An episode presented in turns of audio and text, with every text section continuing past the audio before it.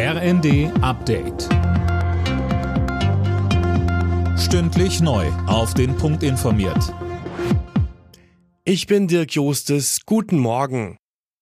Kanzler Scholz will heute mit den Ländern über die geplanten Entlastungspakete beraten und darüber, wie die Kosten verteilt werden.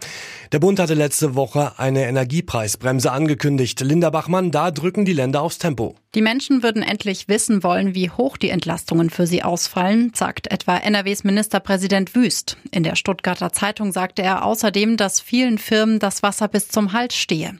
Hamburgs Bürgermeister Tschentscher signalisierte gegenüber der Welt, dass die Länder die bisher geplanten Entlastungspakete des Bundes mittragen werden, vorausgesetzt die Kosten werden fair verteilt.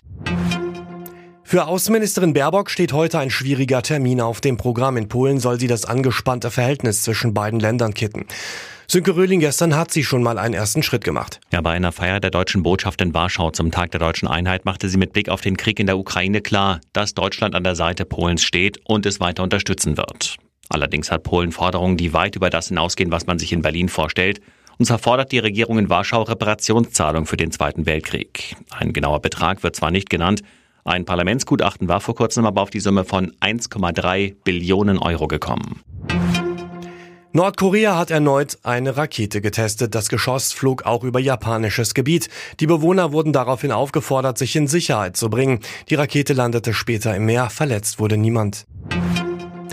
Das EU-Parlament in Straßburg entscheidet heute darüber, ob es bald nur noch einheitliche Handy-Ladestecker gibt. Es wird erwartet, dass sich die Mehrheit der Abgeordneten dafür ausspricht.